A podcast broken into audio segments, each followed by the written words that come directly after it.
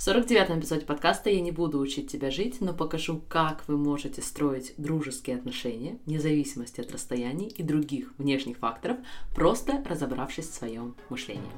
Добро пожаловать на подкаст «Не учи меня жить». Единственный подкаст, который покажет тебе, как разобраться в своих мыслях, чтобы создавать вещи, о которых ты давно мечтаешь. И с вами сертифицированный коуч, выпускница МГИМО школ в Испании, США и Швеции Алена Берьюсон. Друзья, всем огромнейший привет! Я очень рада, что вы присоединились к сегодняшнему выпуску. Честно признаюсь, он немного выбивается из моего контент-плана на выпуске подкаста, который я готовлю намного заранее, но те из вас, кто со мной в Инстаграм, возможно, помните, как я недавно делилась своими переменами в части дружбы, в части отношений в Швеции. Я сама была настолько шокирована тем резким отличием между тем, что было до и теперь стало после моей глубокой проработки мышления, на самом деле, в других областях, что мне очень захотелось на этих эмоциях записать для вас подкаст. Более того, тогда я спросила своих дорогих подписчиков, насколько для вас актуальна тема дружбы, насколько актуальна тема связи, не с точки зрения только бизнес-связи, а именно то, что по-английски звучит как connection, то есть некое чувство причастности, вне зависимости от расстояния, вне зависимости от того, где вы живете, как вы живете. Так вот, я получила невероятный отклик, несколько сотен людей проголосовали за такой выпуск, поэтому я с удовольствием им сегодня с вами делюсь. Мы с вами определим, что на самом деле означает дружба, как мы блокируем себя от истинных глубоких связей с другими людьми. Мы поймем, причем тут все-таки чувства, и причем тут те чувства и состояния, из которых мы действуем. А также я вам дам несколько практических советов, как чувствовать себя более комфортно в любых социальных ситуациях. Небольшая предыстория для тех, кто пропустил. И, друзья, я сразу предупреждаю, что в этом эпизоде будет достаточно много личной истории. Но после моего переезда в Швецию я оказалась достаточно реальной социальной изоляции. Тогда еще не было ковида, никто не знал про коронавирус, но в какой-то момент я почему-то решила, что шведы не заинтересованы в общении со мной, и еще кто-то мне сказал, что шведы на самом деле очень высокомерные, для них совершенно нормально включать полный игнор, даже после изначального хорошего контакта, и вообще, что они дружат только закрытыми группами, если ты не свой, то ты не свой. Так вот, я в какой-то момент поверила во все эти прекрасные мысли, во все эти прекрасные идеи, и это, безусловно, сказалось на том, как я стала устанавливать, или скорее не устанавливать контакты с другими людьми. И это на самом деле просто удивительно, потому что до этого у меня уже был не один опыт проживания за рубежом, и я знала на своей коже, что можно знать, стать своей в любой стране. И когда я жила в Москве, по удивительному совпадению, у меня было очень много друзей, тех же шведов. Короче, вы понимаете, что национальность, переезд, наши личности еще какие-то другие общие или специфические характеристики, все это совершенно ни при чем. Просто в один момент я поверила в мысли, которые буквально блокировали меня от реального знакомства с другими людьми, от понимания их, от установления тех самых прочных дружественных связей, которых мы все так хотим – и я на тот момент решила, что для меня это ок, что у меня и так все хорошо. У меня есть близкие, дорогие мне друзья в России, есть видеосвязь, и рядом всегда муж, который мне самый лучший друг. Но интересно, что сознательно я решила, но, видимо, где-то внутри я не отпускала идею, что все-таки это возможно. И в качестве одной, пускай даже не приоритетной мечты, я вместе с участниками Dream Big все-таки указала дружбу и проделывала работу в том числе над этой мечтой.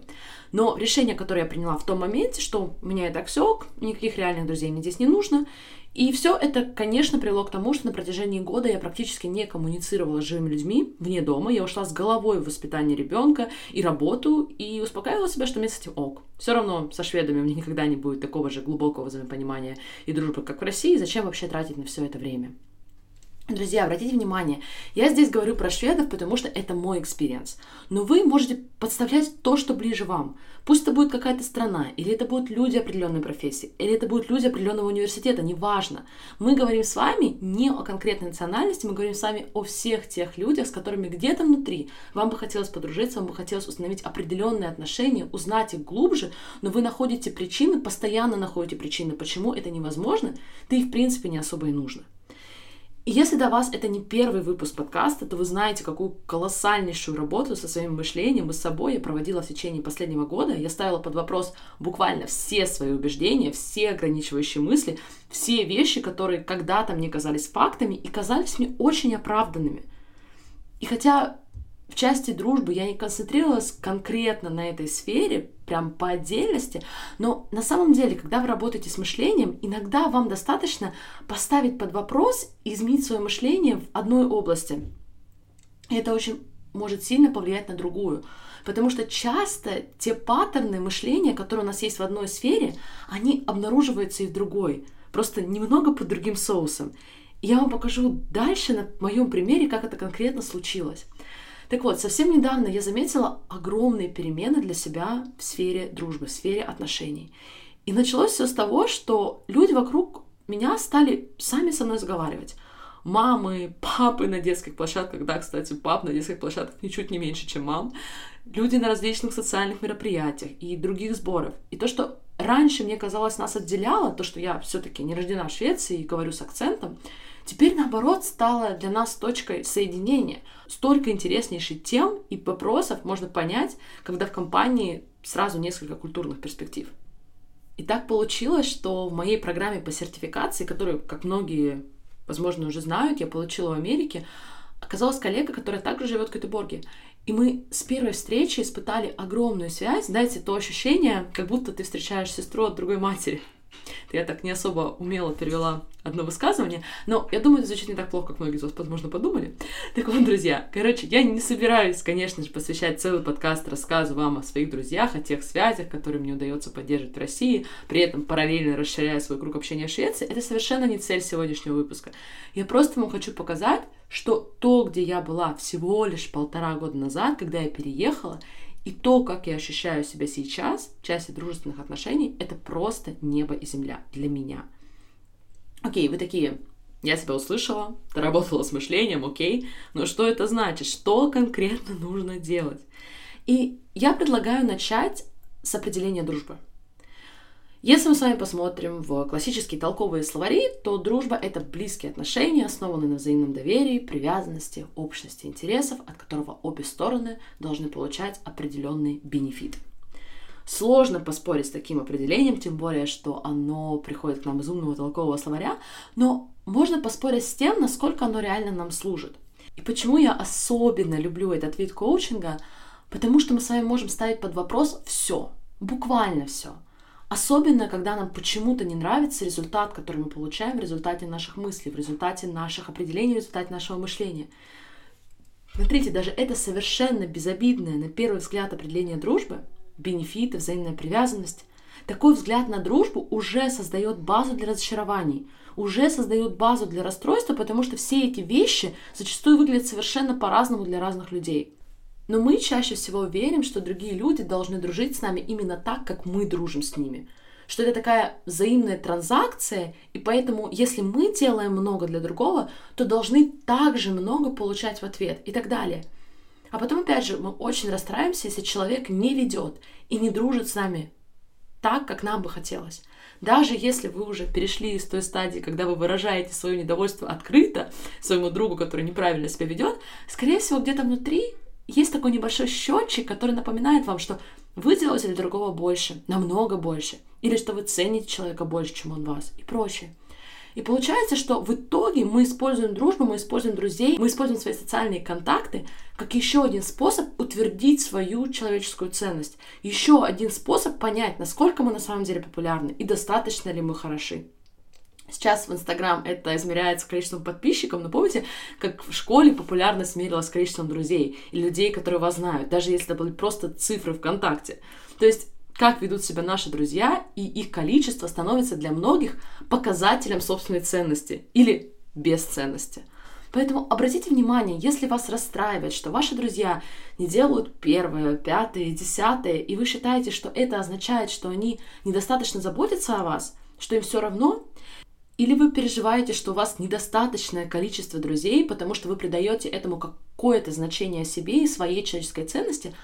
Обратите внимание, что когда мы действуем из такого мышления, мы, в принципе, достаточно равнодушны другим людям, нам все равно других людей. Мы не очень заинтересованы в других людях, как в личностях. Наш фокус на том, насколько я им нравлюсь, насколько я хорошая. И могу ли я считать себя достаточной, достаточной, потому что у меня есть такое-то количество друзей, и они ко мне определенным образом относятся. Мы также создаем в голове определение того, что значит быть хорошим другом, а потом проецируем это определение на других людей. То есть, например, если для вас очень важно поздравить друга с днем рождения, то вы считаете, что хороший друг — это тот, кто поздравляет другого с днем рождения, день в день. Вам важно быть везде вовремя, значит, хороший друг — это тот, кто не опаздывает. И таким образом и в части дружеских отношений, как и в романтических, мы часто носим с собой такую длинную инструкцию по применению. Помните, у меня на этот счет был целый эпизод подкаста? И самое парадоксальное, что все эти наши мысли, они блокируют нас от самого главного. Что я имею в виду? Мы с вами хотим дружить. Мы с вами хотим общаться и окружать себя людьми, потому что мы биологически, когнитивно и на физиологическом уровне мы ищем близость, мы хотим чувствовать причастность, мы хотим чувствовать любовь. Но получается, что всеми своими мыслями о том, какая дружба должна быть на самом деле и каким должен быть лучший друг, мы по сути блокируем себя от чувства связи. Мы блокируем себя от принадлежности с другими людьми. И для меня это изменило все. Я осознала, как часто, в том числе в начале и особенно в начале жизни в Швеции, установление социальных контактов для меня было неким способом самоутверждения – мне казалось, что если я не заведу круг общения и круг друзей в течение некоторого времени, значит, со мной что-то не так. Мне казалось, что я недостаточно хороша, если люди не стремятся со мной поскорее установить контакт и пригласить на кофе. И это то чувство, это та энергетика, с которой мы выходим в мир, с которой мы встречаем новых людей или даже продолжаем наши отношения с давно знакомыми людьми. И окружающие это чувствуют. Мы чувствуем, когда мы на самом деле не так важны собеседнику. А самое главное для него это самоутвердиться и получить оценку – получить подтверждение его популярности, его интересности, его крутости, так, чтобы он мог почувствовать себя хорошо по поводу самого же себя.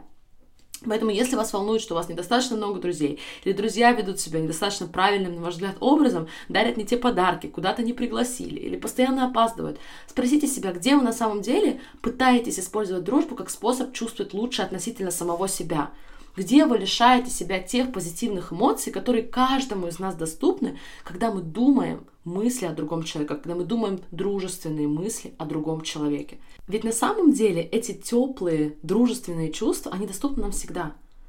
Как и все отношения, и дружба здесь не исключение, то, что мы называем дружественными отношениями, это на самом деле всего лишь наши мысли о другом человеке. И удивительно, но для того, чтобы дружить, достаточно мысли одного человека. Второй может даже не подозревать об этом. Что я имею в виду? Многие из вас уже давно слушают подкаст, и у вас уже сложились определенные отношения со мной. И наши отношения полностью зависят от ваших мыслей обо мне. Для кого-то это дружба, для кого-то это может быть что-то совершенно другое. Неважно. Мы с вами, возможно, никогда в жизни еще не встречались, но у нас уже есть определенные отношения, основанные на тех мыслях, которые вы думаете обо мне. Например, я своего преподавателя никогда не встречала вживую, и она пока еще даже не знает о моем существовании. Пока, конечно. Ну, я ее считаю в числе своих лучших друзей. И каждый раз, когда я о ней думаю, я испытываю то самое приятное чувство причастности, то самое приятнейшее чувство принадлежности, которое так продуктивно для нашей жизни. И для кого-то это может прозвучать как бред сумасшедшего, но заметьте, то, что для настоящей дружбы нужно двое одинаково вовлеченных человека, это всего лишь ментальный концепт, это всего лишь идея.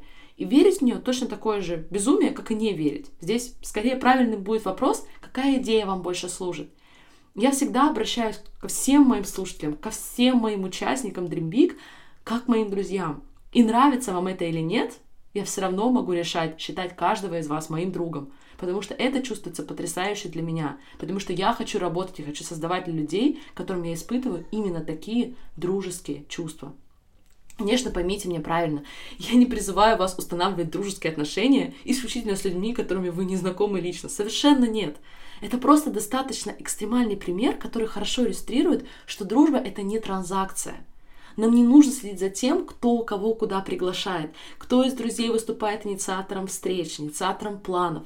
Потому что в таком случае получается, что мы находимся в постоянном анализе, насколько хорошо другой человек выполняет свою роль свою роль друга, и таким образом мы блокируем то самое чувство связи, блокируем для, нас, для себя по-настоящему дружеские контакты, ради которых вся история и создавалась. Но что если это не задача наших друзей делать нас счастливыми?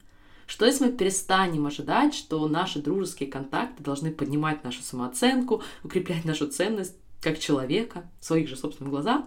Что если ваши друзья существуют только для того, чтобы вы могли испытывать к ним самые приятные чувства? И, кстати, хорошо от этого в первую очередь вам, потому что, как и с любым другим чувством, именно вы его чувствуете. Поэтому удивительно, что так часто вместо любви к своим друзьям мы испытываем раздражение, мы испытываем разочарование и разные виды недовольства. Да, и еще один момент, чтобы ваш мозг сразу не отсек идею, безусловно, любить своих друзей, которую я сейчас предлагаю. Мои клиенты сразу начинают переживать, что как только они начнут любить своих дру- друзей или других людей в принципе, безусловно, то они буквально сядут им на голову и перестанут совсем считаться с их интересами. И мой ответ здесь всегда – границы. Намеренное определение своих границ и намеренное определение того, человека, которым вы хотите быть в отношениях, вне зависимости от того, как ведет другой человек себя. И вы, наверное, спросите, какое все это отношение имеет с теми переменами, которые я испытала? Почему я стала устанавливать связи и получать удовольствие от общения с другими людьми?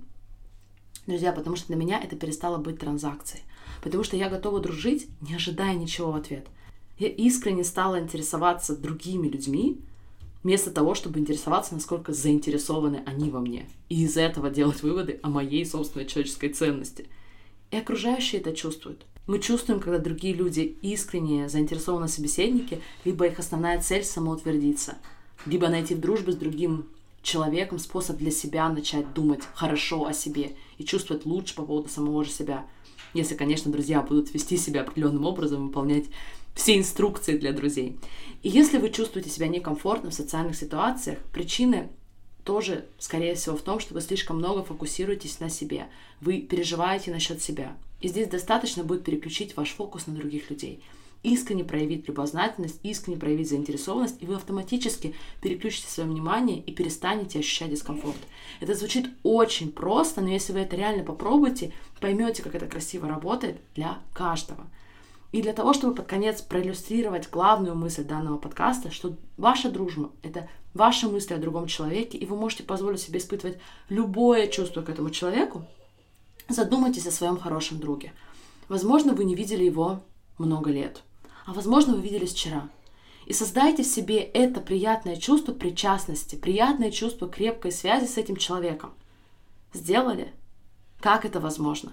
Ведь ваш друг даже и не подозревал, что вы в этот момент активно дружили с ним, активно испытывали приятное для вас чувство причастности.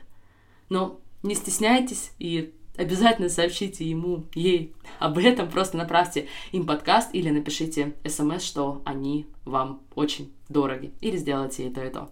Ну что, мои дорогие друзья, даже те из вас, кто пока не готов называть меня вашим другом, неважно, мне все равно доступны самые дружественные теплые чувства по отношению к каждому из вас. Именно поэтому я вам сегодня их тоже направляю. Я желаю вам отличного продолжения недели. Не пропустите мои апдейты в Инстаграм. Я приготовила для вас что-то очень особенное в этом месяце. Остаемся на связи и всем пока-пока. Представьте, что в следующий раз, когда вы почувствуете негативную эмоцию, окажетесь в состоянии смятения по поводу своей цели или просто проснетесь с чувством тревоги, вы будете знать, что делать. И нет, вы не подтянетесь к телефону или к холодильнику за успокоением, у вас под рукой будет целый набор инструментов по работе с мышлением, с помощью которого вы сможете создавать абсолютно любые результаты в своей жизни. Именно для этого я создала Dream Big. Под моим чутким наставничеством вы начнете применять всю эту работу на практике, будете получать максимальную обратную связь, так что ни один вопрос не останется без ответа, и вы сделаете изменения для себя неизбежными. Присоединяйтесь к курсу Dream Big, вы просто поразитесь, какие мечты вы сможете исполнить благодаря силе своего мышления.